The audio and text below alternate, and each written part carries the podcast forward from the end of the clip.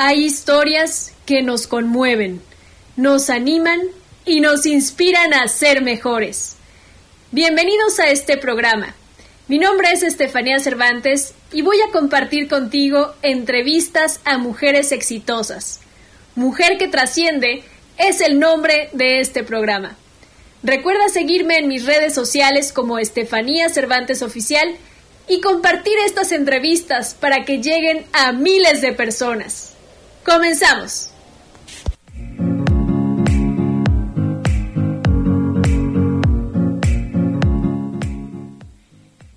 ¿Qué tal amigos? Muy buenos días. Ya estamos nuevamente aquí en nuestro programa de Mujer que Trasciende. Y bueno, para mí es un gusto estar compartiendo con ustedes, con mi audiencia querida, todas aquellas historias que nos inspiran, que nos conmueven, nos animan a ser mejores. Y bueno, pues hoy tenemos un súper programa, estoy realmente feliz de la invitada que tenemos. Les voy a presentar a una mujer increíble y aunque ella se va a presentar sola en unos momentos, pues me gustaría darles una introducción. Ella es anestesióloga, inversionista, motivadora. Su nombre es, Marisela Soberanes. Y bueno, quiero contarles cómo conocí a Marisela porque es una historia muy linda. De hecho, yo tengo, vengo siguiendo a una entrenadora Fortune 500 que se llama Margarita Pasos.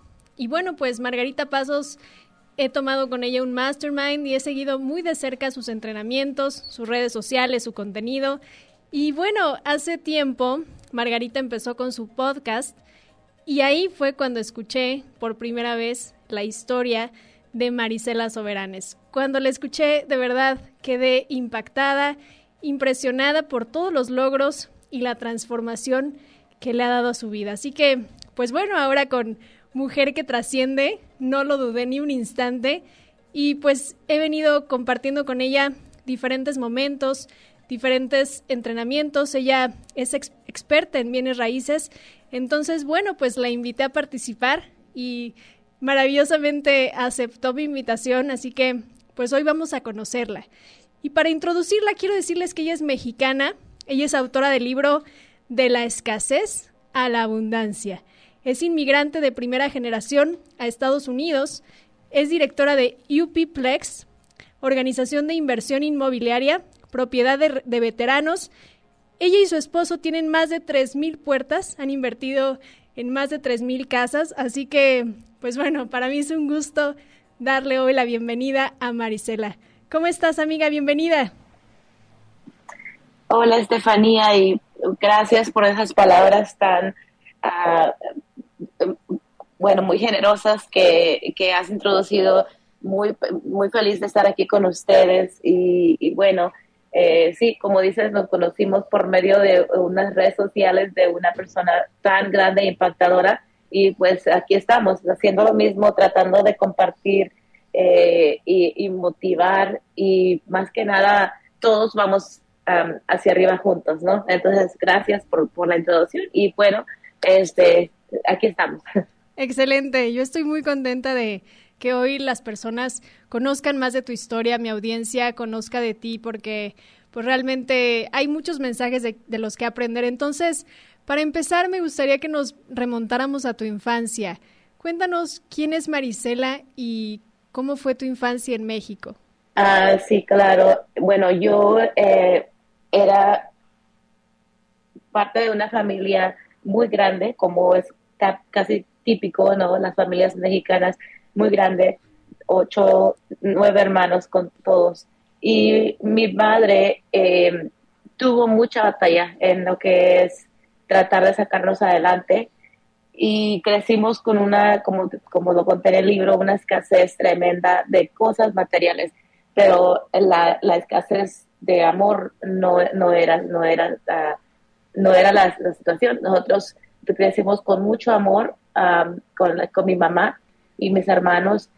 Y bueno, así fue como me, me enseñó mi mamá y la vida a que tienes que seguir tus sueños y si no tienes sueños tienes que elaborarlos, tienes que, uh, bueno, para nosotros era una sobrevivencia día a día, pero ya eh, pasando de esa situación, lo que importa es qué es lo que tienes eh, eh, en la mente, qué es lo que tienes en, eh, tú como, como persona.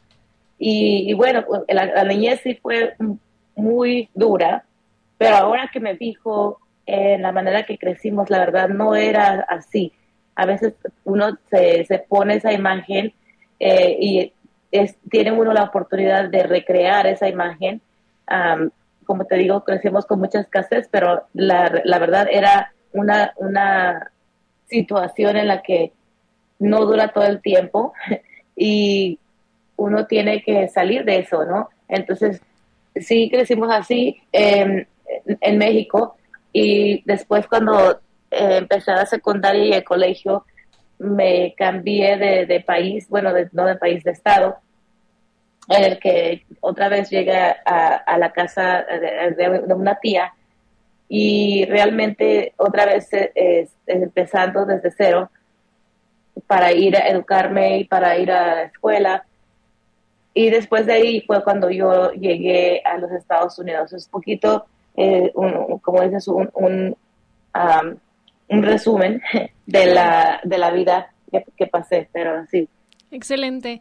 Y antes de irnos a esta decisión de viajar a Estados Unidos, me gustaría que nos platicaras cómo era la relación con tus hermanos, con tu mamá, con tu abuela. He escuchado que pues tu abuela tuvo una influencia importante en tu vida para aprender a soñar. Cuéntanos de eso.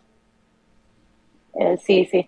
Gracias, gracias. a mira, la situación con mis hermanos era, eh, eh, bueno, de, hermanos creciendo juntos, tratando de, salir adelante. Nosotros ah, vendimos de todo, de todo uh, lo que era de, desde dulces, chicles, flores, cosas materiales. Todo eso era una, una manera en la que nosotros podíamos colaborar para el ingreso a la casa mi abuelita vivía en, en San Luis Potosí, eran como ocho horas de, manejo de México a la casa de ella.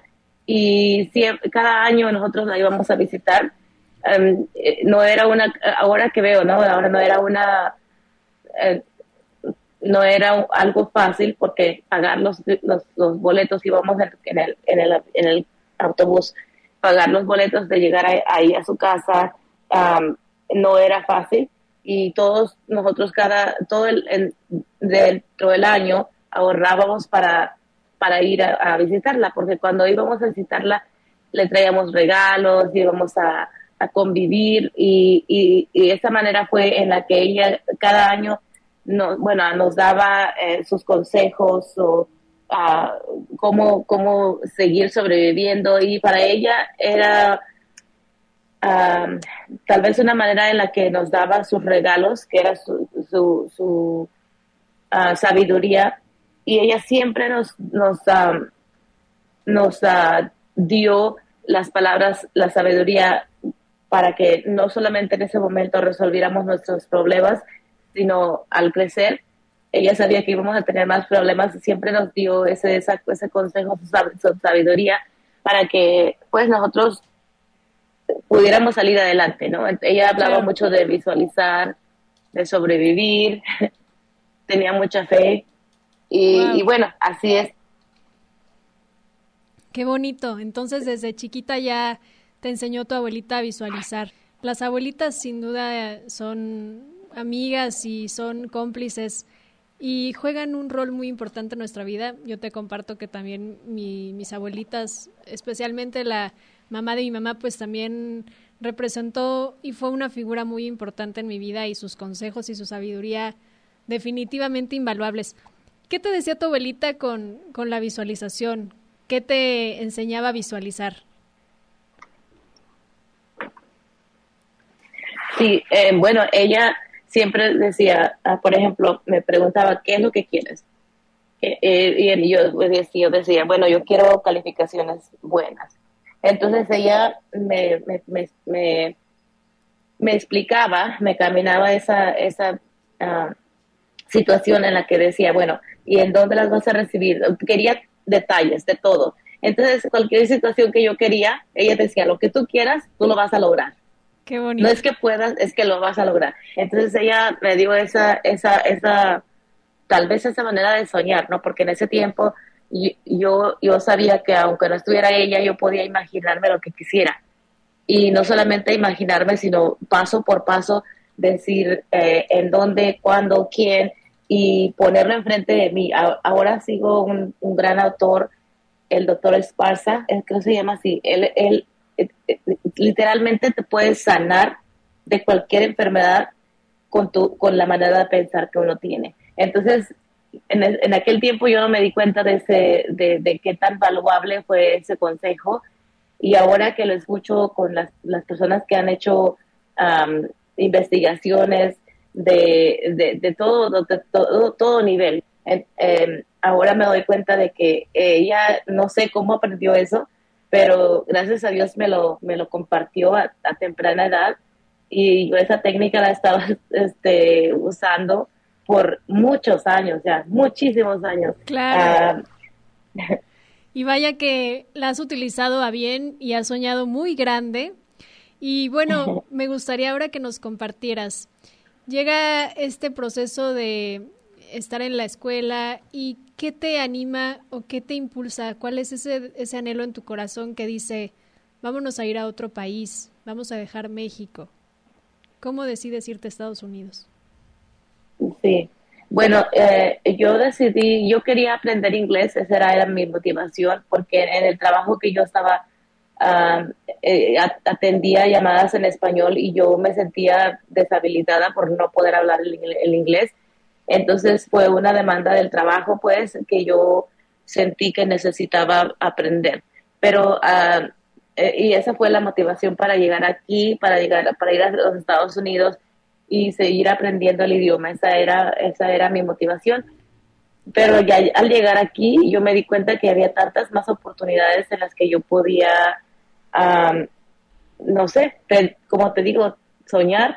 Claro. Eh, y, y, bueno, eh, llegando, llegando aquí en un país en el que nadie te conoce y no tienes como los recursos que tal vez tenía en México cuando ya estaba yo eh, del trabajo, o sea, no conocía a nadie. Entonces llegar aquí eh, y con, la verdad es que en ese tiempo mi meta era muy pequeña, mi meta era aprender en inglés, pero yo no tenía metas y después qué, ¿no? Claro. Porque, eh, bueno, ahora eh, nosotros hacemos, nosotros, mi esposo y yo hacemos, ah, nos ponemos metas por meses, seis meses, años, uh, tres años, cinco años, y antes yo no las tenía. Entonces, era como, era como una sobrevivencia, pero sobrevivencia a qué? Ciega, ¿no? Ciega porque ella sobrevives el día siguiente y luego qué. Entonces, esa es una de las cosas que eh, a mí me faltó de esa manera eh, en aquel tiempo eh, ponerme esas, esas metas y, y, literalmente lo que quería era aprender inglés. Eso fue lo que vine aquí.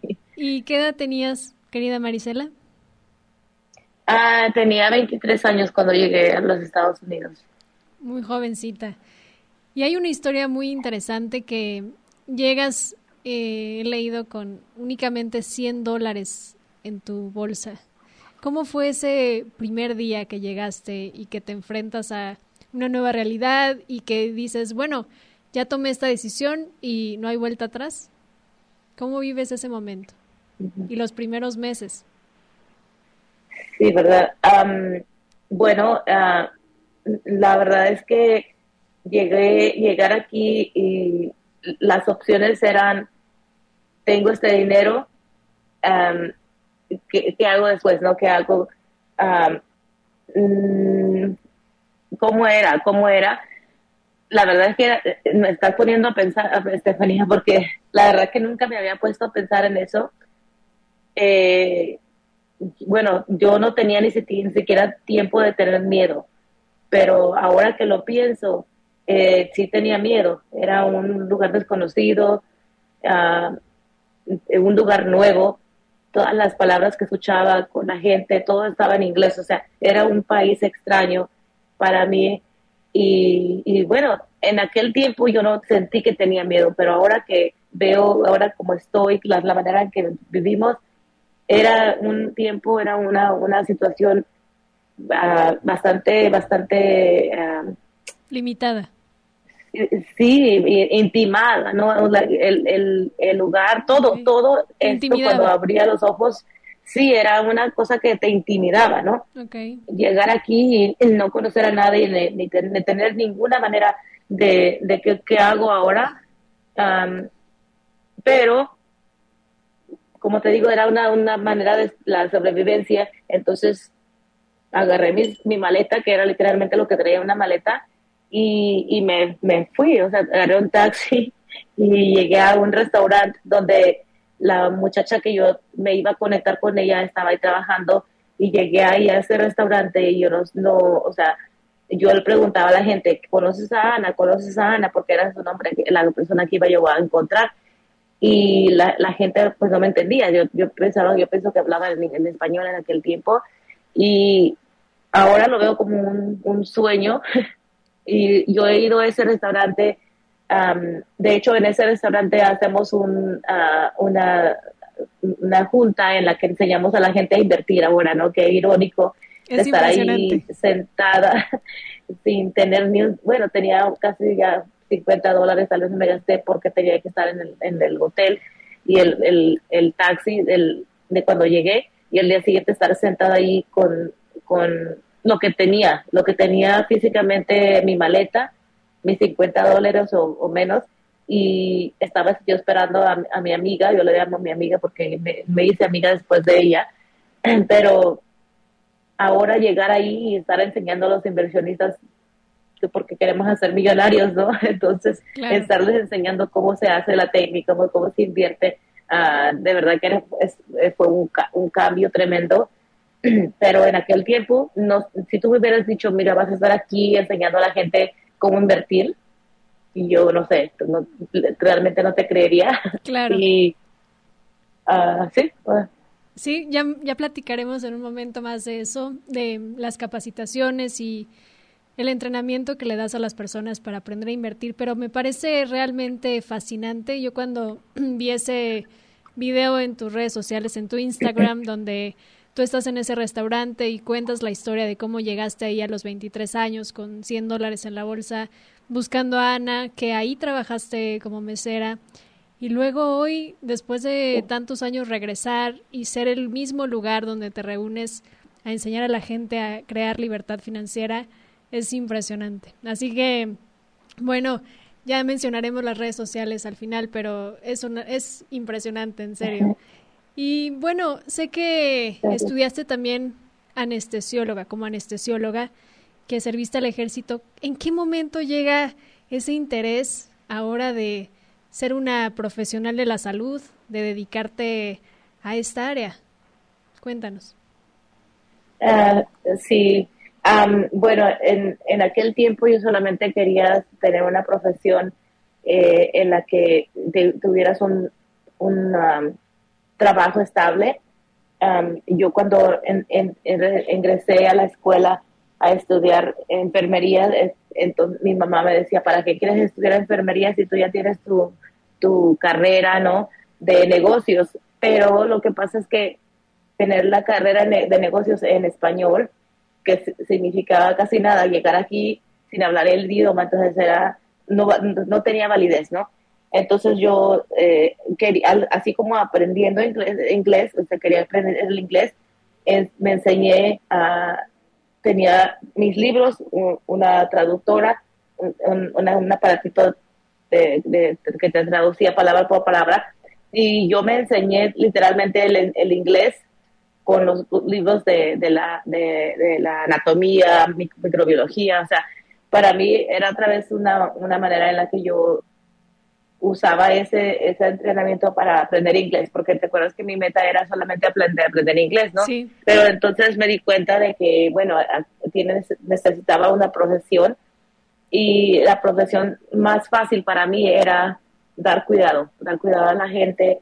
Eh, después me, me, enteré de las opciones que uno tenía, que mira, la educación, educación avanzada y, y yo seguí, seguí ahí fuera mi meta se expandió a seguir a no solamente eh, el, el, grado o la carrera, sino lo más lo máximo, lo que era lo, si mi personalmente yo quería este, alcanzar lo que era lo máximo en, la carrera, por ejemplo, y saqué la maestría, saqué el doctorado y bueno, ¿qué más? Entonces cuando cuando mi, mamá falleció, porque para mí era siempre cómo le voy a dar a para mí era hacerla feliz a mi mamá. Entonces, con cada logro que yo hacía, yo sentía que le daba un regalo a ella, porque ella batalló mucho con nosotros, batalló, trabajó mucho. Entonces, yo cuando pude, de hecho, yo cuando llegué a los Estados Unidos, aunque no tenía tanto, tanto dinero, siempre yo le dije a mi mamá, ya no trabaje. La, literalmente la retiré, no la jubilé. Entonces, eh, para mí era un logro cada logro que yo tenía era como un regalo para ella, para hacerla feliz, no para honorarla. Entonces, cuando ella falleció, eh, yo sentí que mi mundo literalmente se no tenía, no sé, me, sí me dio, me dio una depresión, me dio, ah, me dio eh, un golpe muy fuerte. Entonces yo sentía que ahora a quién le doy, ahora a quién, por qué logro. Entonces yo me, me, eh, quería darle a este país las gracias, las gracias por todas las oportunidades que me dio. Entonces yo me metí al servicio militar. De esa manera yo sentía que le estaba dando a este país las gracias. Wow, me encanta eso que nos cuentas. Y es muy profundo porque yo te entiendo. Eh, cuando hacemos, tenemos algún logro y para todos aquellos que amamos a nuestra mamá, pues a, la primera persona con quien vamos a compartirlo, a presumirlo es a mamá. Entonces, yo sé que, que sí, realmente seguro tu mamá se sintió siempre muy orgullosa de todo lo que lograste, de todas las decisiones que tomaste, que a lo mejor no fueron fáciles, pero pues tú siempre con la mira en estar mejor, en ser mejor y en ayudar. Y que a la muerte de tu mamá hayas decidido entonces elegir una carrera que te permitiera servir al país, que te había abierto las oportunidades, eso es maravilloso. Y mira, tú sabes y nuestra audiencia sabe que yo soy usuaria de prótesis, yo tuve, yo perdí una pierna hace 11 años y qué importantes son los anestesiólogos en ese proceso de, de cirugías. ¿Cómo fue esa etapa profesional para ti? ¿Cómo te hizo sentir el poder servir a la gente cuando está en una necesidad de una cirugía, que puede ser incluso entre la vida y la muerte? ¿Qué representó para ti? Ah, bueno, la oportunidad de servir a la gente cuando está en, un estado tan vulnerable. yo, bueno, eh, a mí me, encanta estar, uh, dar ese servicio. Eh, el, el, lo que es la carrera es muy demandante, tienes que estar muy al pendiente, detallado, o sea, todas las acciones que uno toma pueden, pueden llegar a, al bien o a ser un error, ¿verdad? Entonces, eh, para mí el privilegio de estar ahí pendiente a, darle servicio a la gente que está eh, espantada, tiene miedo, tiene, o sea, hasta, hay personas que llegan a la cirugía y están contentas porque tal vez esa cirugía les cambiará el tipo de vida. Ah, entonces, para mí estar en ese momento con ellos, porque es, es, es una relación de uno a uno, ¿verdad? Eh, eh, eh, no sé, tengo a veces uh, dos, tres minutos para ganarme la confianza de la gente.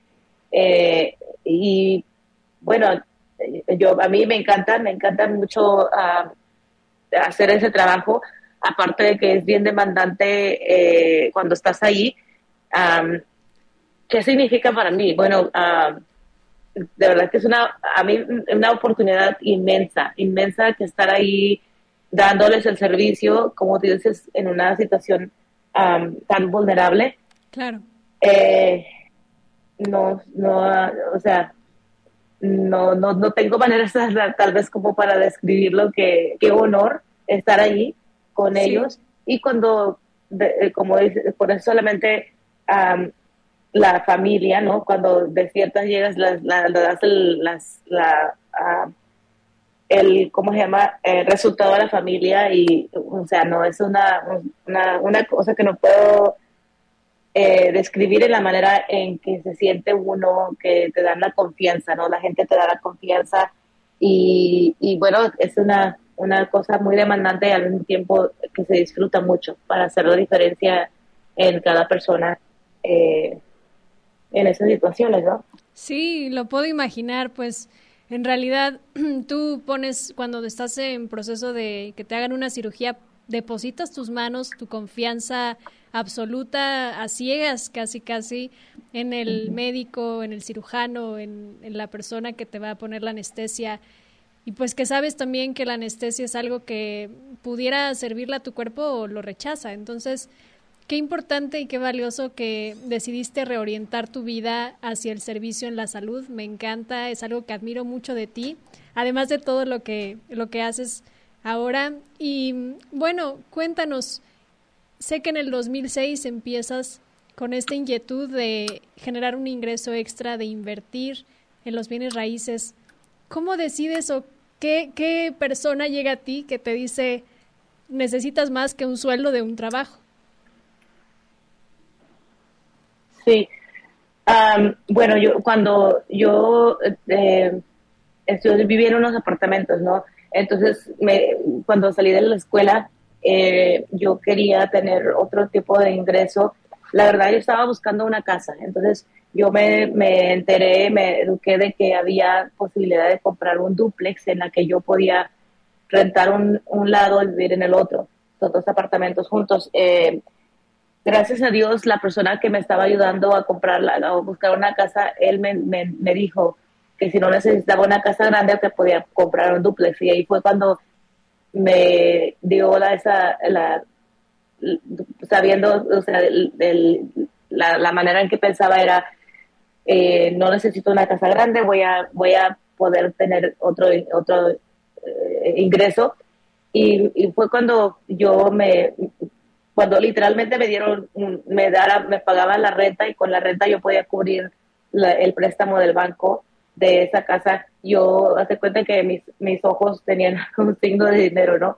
Me dije, bueno, entonces si hago esto, lo repito y lo repito, entonces ese sería una buena estrategia, ¿no? Para, para generar, porque yo estaba sola, entonces yo sabía que si algo me pasaba, si la carrera no funcionaba, eh, yo, yo quería, tenía y necesitaba tener una, una, un tipo de ingreso que no dependía que si yo podía hacerlo, que si yo podía trabajar, ¿no? Entonces fue cuando yo desarrollé esa em, e, e, e, inquietud, más que nada curiosidad de, de, de, generar ese tipo de ingreso, pero no sabía cómo hacerlo. Realmente yo no aprendí la, el, el, negocio, lo básico del negocio, hasta que me, me fui a un servicio militar por un año en África, donde no, tenía, no había ah, internet, no o sea, nada estaba, no, no había, tenía tiempo más que nada, tenía tiempo o lo podía hacer el tiempo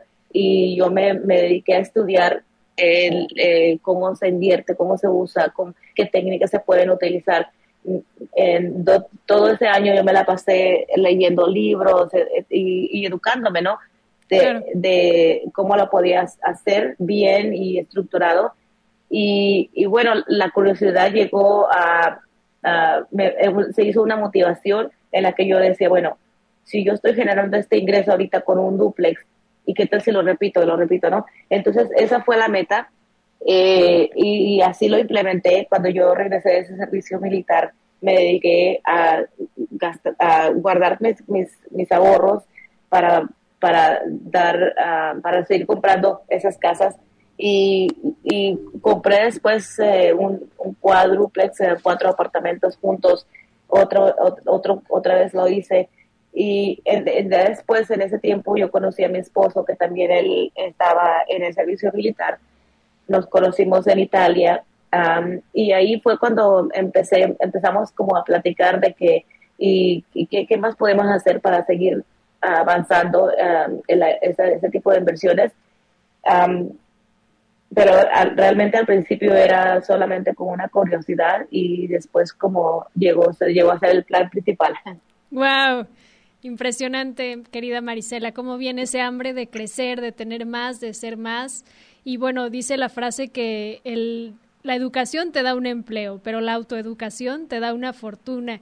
Y eso ahorita que mencionabas que todo un año te la pasaste aprendiendo, autoeducándote, buscando información y sabiendo que había una respuesta que tú querías tener ese negocio que prosperara, los bienes raíces que son o la tierra que es el negocio más seguro porque pues por lo general siempre se aprecia, siempre subirá, de valor. Qué importante y, y, también que pudiste encontrar a tu compañero de vida, a Chris, que le mando también muchos saludos y que pudiste entonces encontrar también en una pareja el deseo de crecer no solamente como pareja, sino a nivel financiero, a nivel eh, personal, profesional.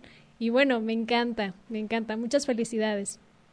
Y bueno, cuéntanos, eh, ¿cómo ha sido escalar este negocio, hacer hoy más de 3.000 puertas?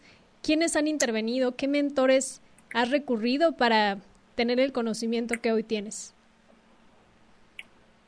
Uh, sí, bueno, nosotros cuando decidimos, eh, eh, ¿cómo se dice?, avanzar el, el, negocio, nosotros invertimos mucho en mentoría.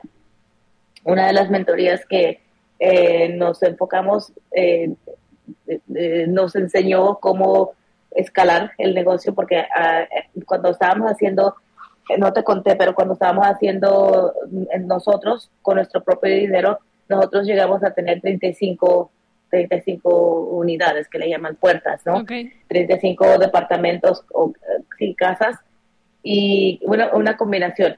Entonces, ese, en ese tiempo era solamente nuestro dinero. Nosotros ahorrábamos, poníamos el enganche, pedíamos el, el préstamo al banco y nosotros mismos los rentábamos, eh, los manejábamos, o sea, hacíamos todo. Entonces, cuando, cuando eh, mi esposo se jubiló a los 27 años de servicio, eh, decidimos, ¿sabes qué?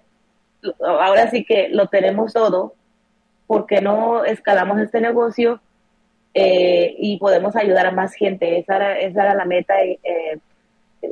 bueno, la primera meta era hacer este tipo de negocio, pero le llamamos hands off, que no tuviéramos que, tener, que estar ahí atendiendo porque teníamos 35 puertas y estábamos literalmente pegados a ese negocio, no podíamos ni siquiera, eh, eh, o sea, descansar. sí, sí, era, era, otro trabajo, ¿no? Claro, y aquí porque, sí, perdón que te interrumpa, pero si pudiéramos explicar, o sea, Hanson era porque ustedes eran los que cobraban las rentas, operaban el negocio, que los apartamentos estuvieran bien, que se ocuparan y que si se desocupaban volver a buscar inquilino. Entonces, todo eso pues era, me imagino, muy desgastante tener que atender 35 propiedades simultáneamente. Cuéntanos cómo era esa experiencia, querida Marisela. Ah, sí, como tú dices, eh, era de cobrar la renta, hacer los, los ah, contratos, si la gente se movía y que mandara a limpiar, o sea, todo era correr el negocio. Entonces, nosotros, por ejemplo, yo estaba trabajando en diferentes estados porque mi trabajo lo, como lo estructuré, eh, yo trabajo por mí misma, creé una empresa para emplearme a mí misma y yo me, me, agarraba contratos en diferentes estados. Entonces yo estaba, estaba en Kentucky, en Nueva York, eh, en diferentes estados y mi esposo estaba en el servicio militar en San Diego y las propiedades estaban en, en Austin, Texas. O sea que imagínate, eh, cada, cada fin de semana viajábamos ahí para atender el negocio. Entonces sí era bastante desgastante. y, pero producía, producía dinero. Entonces así fue cuando dijimos, bueno, sí, si pudiéramos seguir produciendo dinero, pero no necesitaríamos estar tan atados a este negocio, ¿cómo lo hacemos? Entonces fue cuando encontramos la mentoría para, ah, para hacer este tipo de negocio, pero a escala grande. Y ahí fue cuando empezamos a, invitar inversionistas um, y, bueno, invertimos mucho dinero, mucho dinero ah, para, entrenarnos. Como yo siempre digo, la primera persona, de inversión sería, debe ser en ti. O sea, tienes que invertir en ti mismo para, para poder aprender algún, en, este caso, el negocio, eh, en el que podíamos crecer el mismo concepto que teníamos ya aplicándolo nosotros. Con la experiencia que traíamos, empezamos a, añadir a esa, a esa, esa experiencia porque en, ese momento eh, empezamos a invitar a gente que viniera a, participar o a invertir con nosotros y al, al, hacerlo nosotros estábamos compartiendo que ya lo habíamos hecho, eh, eh, lo habíamos hecho ah, que diera ganancia. Entonces cuando la gente, mis amigos, especialmente al principio eran, eran amigos y familia, que, veían que, sí había triunfado en esa manera, había hecho dinero para mí misma o para nosotros mismos, eh, fue cuando tú das este tipo de tu, ejemplo, ¿no? Entonces la gente venía e invertía con nosotros y ahorita tenemos más de 100, 100 personas que han invertido con nosotros, nos han confiado con su dinero, con, con, su, con su dinero que han gastado, ahorrado por años tal vez. Y bueno, es un honor ahora tener ese tipo de confianza de nuestros inversionistas. Pero como te digo, tiene que estar, nosotros estamos en entrenamiento constante, normalmente tendemos a, juntas como masterminds y somos parte de diferentes grupos de guía en las que ahora sí que cada paso que das tiene que estar guiado. Y especialmente pues se lo debemos a, nuestros inversionistas, a, a, nuestros equipos, tenemos muchos equipos con los que trabajamos y, bueno, ese, ese, entrenamiento es constante, porque todo cambia, especialmente ahorita en el mercado. Uh, estamos hablando ya ahora de, de, comprar mm, propiedades que cuestan millones de, dólares. La, la, última propiedad que, nosotros compramos costó que casi 23 millones. Entonces estamos hablando no de una cosa de que una cosa sencilla, ¿verdad? Una, una responsabilidad grande y eso demanda a nosotros mismos entrenarnos y capacitarnos y eh, buscar mentores que nos ayuden cada paso que demos. Definitivamente, Marisela. Y bueno, rescato aquí que has mencionado que lo primero está en la educación y bien dice la frase que vacíes dinero en tu mente y luego tu mente llenará tus bolsillos. Así que eso seguramente es clave, como bien nos lo compartes, para seguir generando más riqueza y sobre todo ayudar a más personas. Y qué bonito que lo que empezó siendo un beneficio para ti, para Chris, pues se pudo extender hoy ya más, o sea, 100 inversionistas, se dice fácil, pero la verdad es que seguramente pues es trabajo, es generar confianza, generar marca, reputación. Entonces son muchas cosas que es maravilloso y es digno de reconocerse todo este cambio y todo este apoyo que están otorgando hoy a las personas para mejorar su calidad de vida, para ser libres financieramente, para generar ingresos pasivos, que es decir, que el dinero no tengas que trabajarlo con el sudor de tu frente, sino que trabaje para ti mientras duermes, ¿verdad?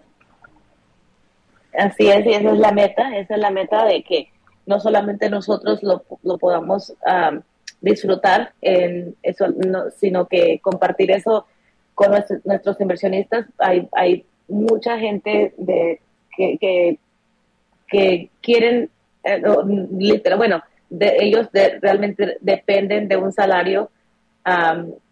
y cuando y yo siempre digo, no puedes heredar un salario, porque cuando estamos vivos estamos produciendo, ¿verdad? Vas, trabajas, te dan un cheque, ¿no? Eh, el tipo de, de, inversiones que nosotros hacemos es, eh, son inversiones que tú no tienes que seguir haciendo nada y te están generando. Ahora nosotros tenemos la, bueno, todos como seres humanos queremos dejar un impacto en, este, en esta vida, ¿verdad? Ya sea para nuestras familias, para nuestras comunidades. Entonces, cuando uno eh, se confía en ese tipo de ingreso, que es el ingreso cuando uno trabaja, eh, e, es realmente, yo, yo pienso que es como un, ah, ¿cómo se llama? Self-center que, solamente piensa uno en ti, ¿no? Pensamos, piensas en ti. Cuando tú abres la, la mente, la, la, manera de pensar, abres y, quieres la abundancia, ya sea de dinero, de salud, la abundancia va a trascender generaciones. Entonces, la manera en que nosotros ayudamos a nuestros inversionistas a poner su capital a trabajar es en, en la manera en que ellos no tienen que estar eh, dependiendo de un salario, sino y, para ellos mismos y para sus generaciones, sino que ellos ponen su trabajo, ponen su capital a trabajar en, propiedades que van a trascender, pueden, tienen la, capacidad de, trascender el salario. Entonces, eh, a eso nos dedicamos. Eh, si dices, ah, mencionaste que, que es bastante trabajo, bastante, sí es, sí es bastante trabajo porque tienes que, tenemos que educar a nuestras, a nuestros contactos que a veces llegan como con curiosidad y es una relación que, que tú estás formando, que estamos continuamente formando, eh, educamos mucho, mucho a las personas porque una persona que está educada, que sabe las opciones, va a estar más confiable, van a hacer decisiones más fáciles cuando ellos entienden el por qué. Entonces, sí es difícil, pero nos encanta ese trabajo. lo podemos hacer 24 horas al día, ¿no? Eh, compartir y educarlos. Es, es una, una cosa que cuando tú ves a la persona eh, que, como decimos en México, le cayó el 20, que ya, eh, que ya entendió el por qué, entonces para ellos es fácil. Cuando la gente llega y está como con la curiosidad de que yo quiero invertir, pero no sé cómo empiezo, y, eh, de llegar a de ese nivel a llegar a una persona que te dice, que te cuestiona, que te explica eh, el, el, ah, el, tipo de inversiones que hacen. Haz de cuenta que eh, agarras un niño de kinder, en, el, en el kinder, en, en, la, primaria, y lo llevas al colegio. ¿Por qué? Porque les, les dices esa educación en la que ellos se van a sentir ahora sí que a, veces me impresiona, tú has atendido esas capacidades y yo, mi meta es, no, no quiero desperdiciar el tiempo de nadie, ¿no?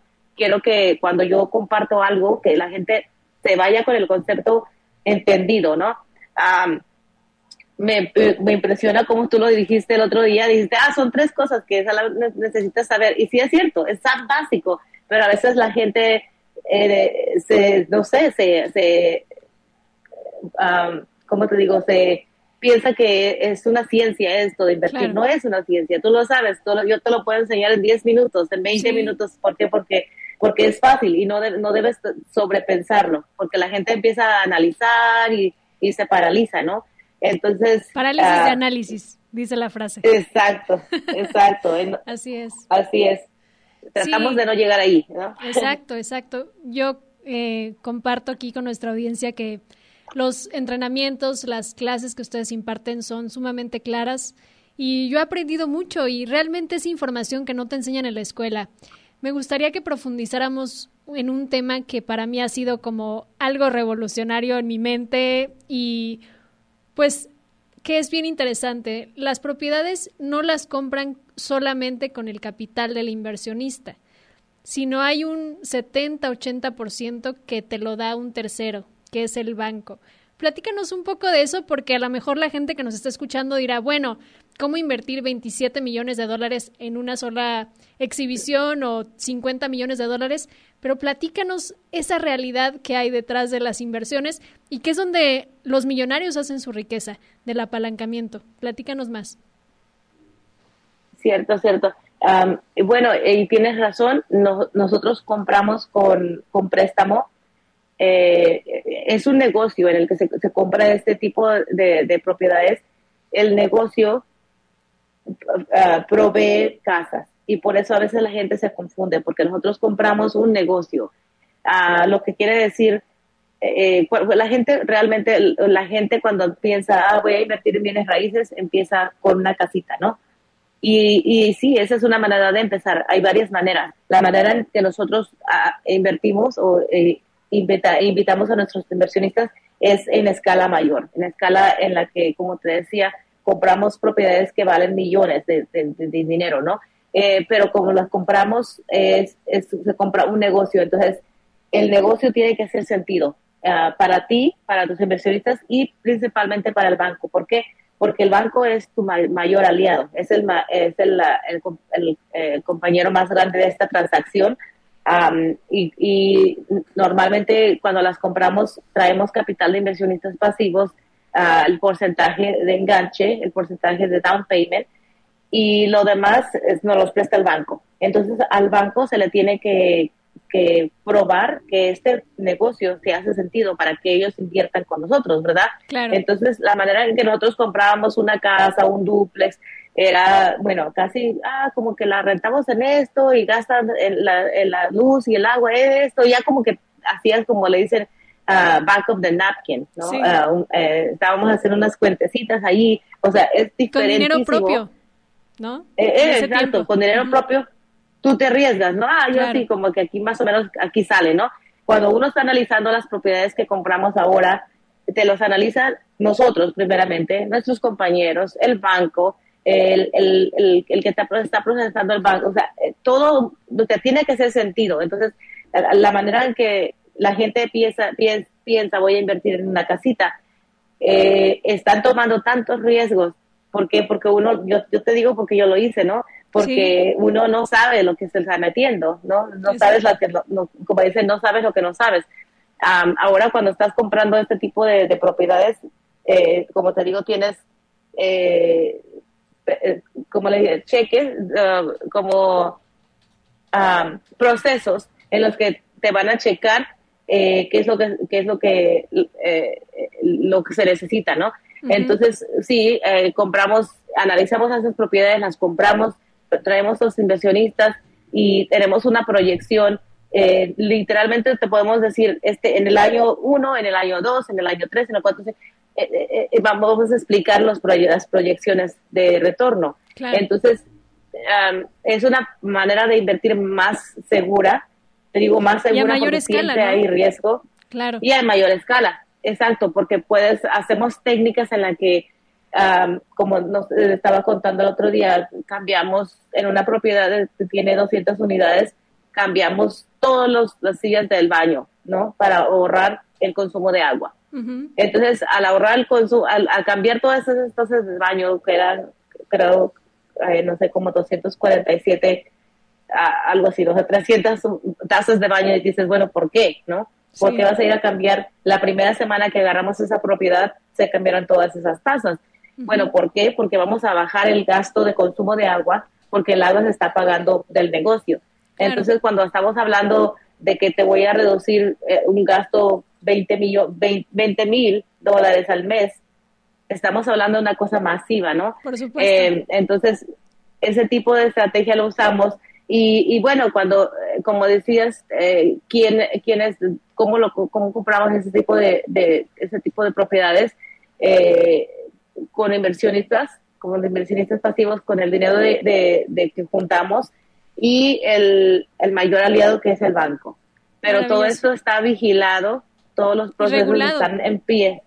Exacto, exacto. O sea, aquí, aquí como dices, no das, no, das un paso en vano, ¿no? cada paso que tomamos, eh, sí, cada paso que tomamos es eh, para producir y para hacer el negocio más productivo. Me encanta.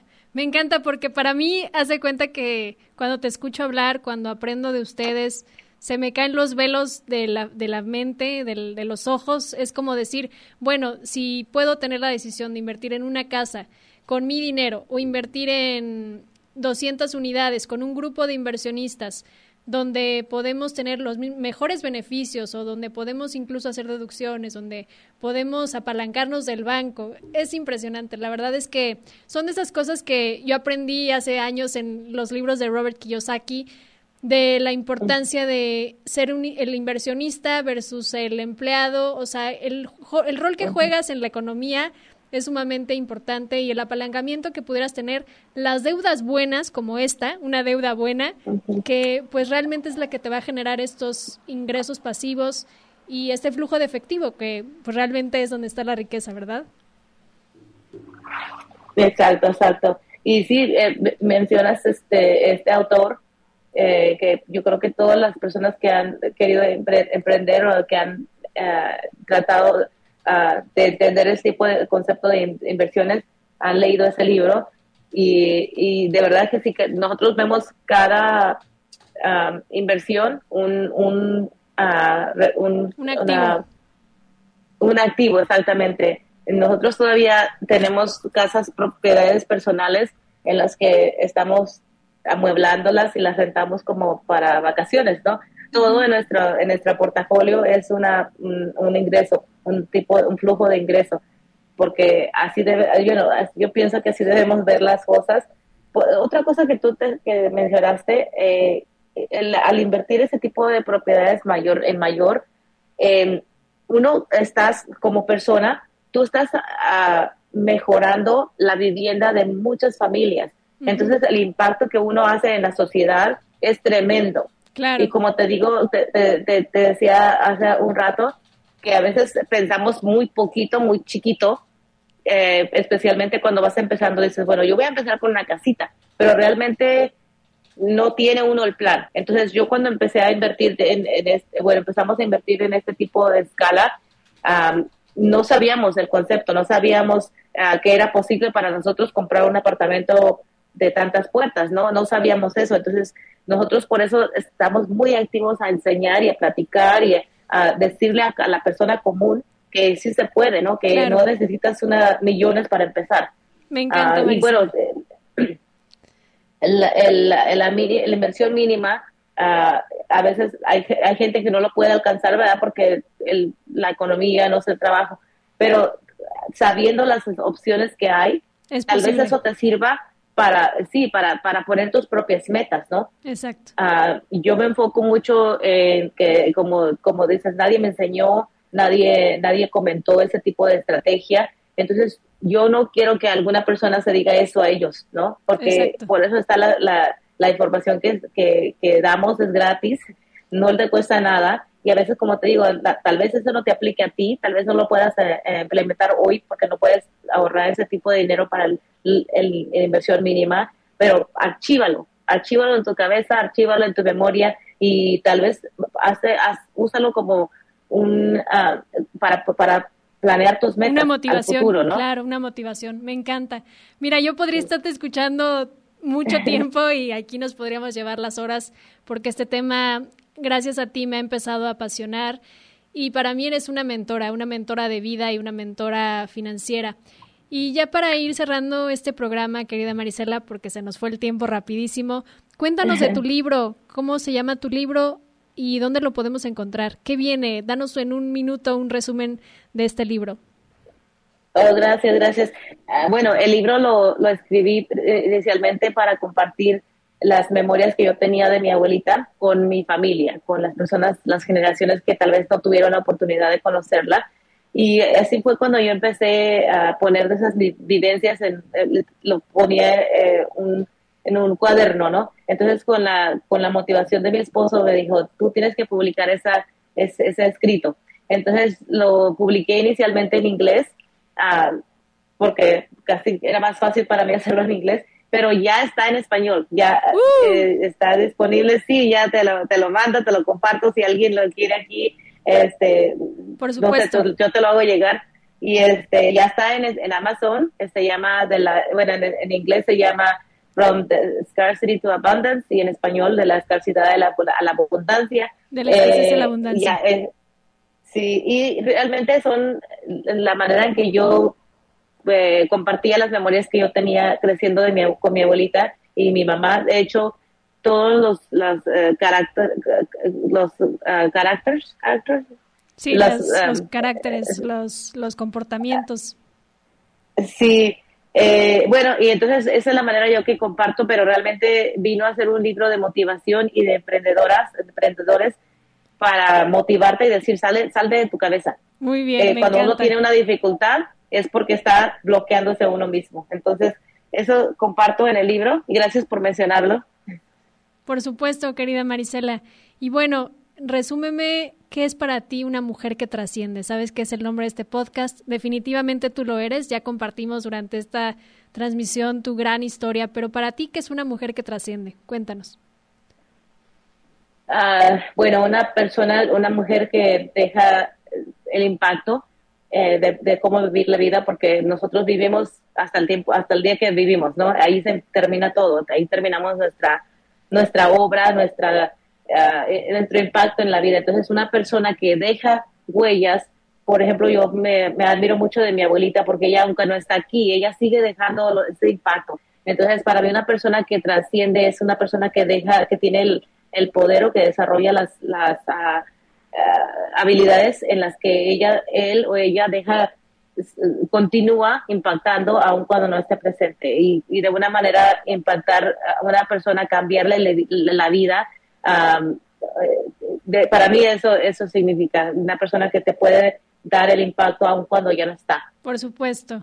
Y eso es lo que tú nos aportas, querida Marisela. Déjanos tus redes sociales para que la gente se meta a tus entrenamientos, se apunte como inversionista o se eduque o te siga simplemente porque tu historia es increíble. Adelante. Sí, gracias. Bueno, a mí me encuentran en, en, todas las redes sociales como con mi nombre, Marisela Sobranes, y en el Instagram de, eh, de, de Immigrant Millionaire porque soy los dos, soy inmigrante y soy millonaria. Por supuesto. ¿Y tu página web? Uh, Oplex, te la mando, te la mando ahí para que la pongas en las notas. Es oplex.com. Así es, se las vamos a poner en los comentarios. Y bueno, querida Marisela, te mando un fuerte abrazo. Muchísimas gracias por venir a inspirarnos, por venir a compartir tu gran historia de éxito, por ser una mujer que trasciende, que hoy está ayudando a transformar la vida de miles de personas, incluyendo la mía.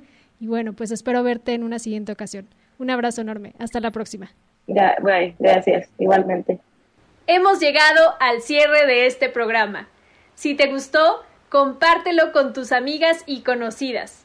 Y sígueme en redes sociales como Estefanía Cervantes Oficial para más contenido de valor en crecimiento personal.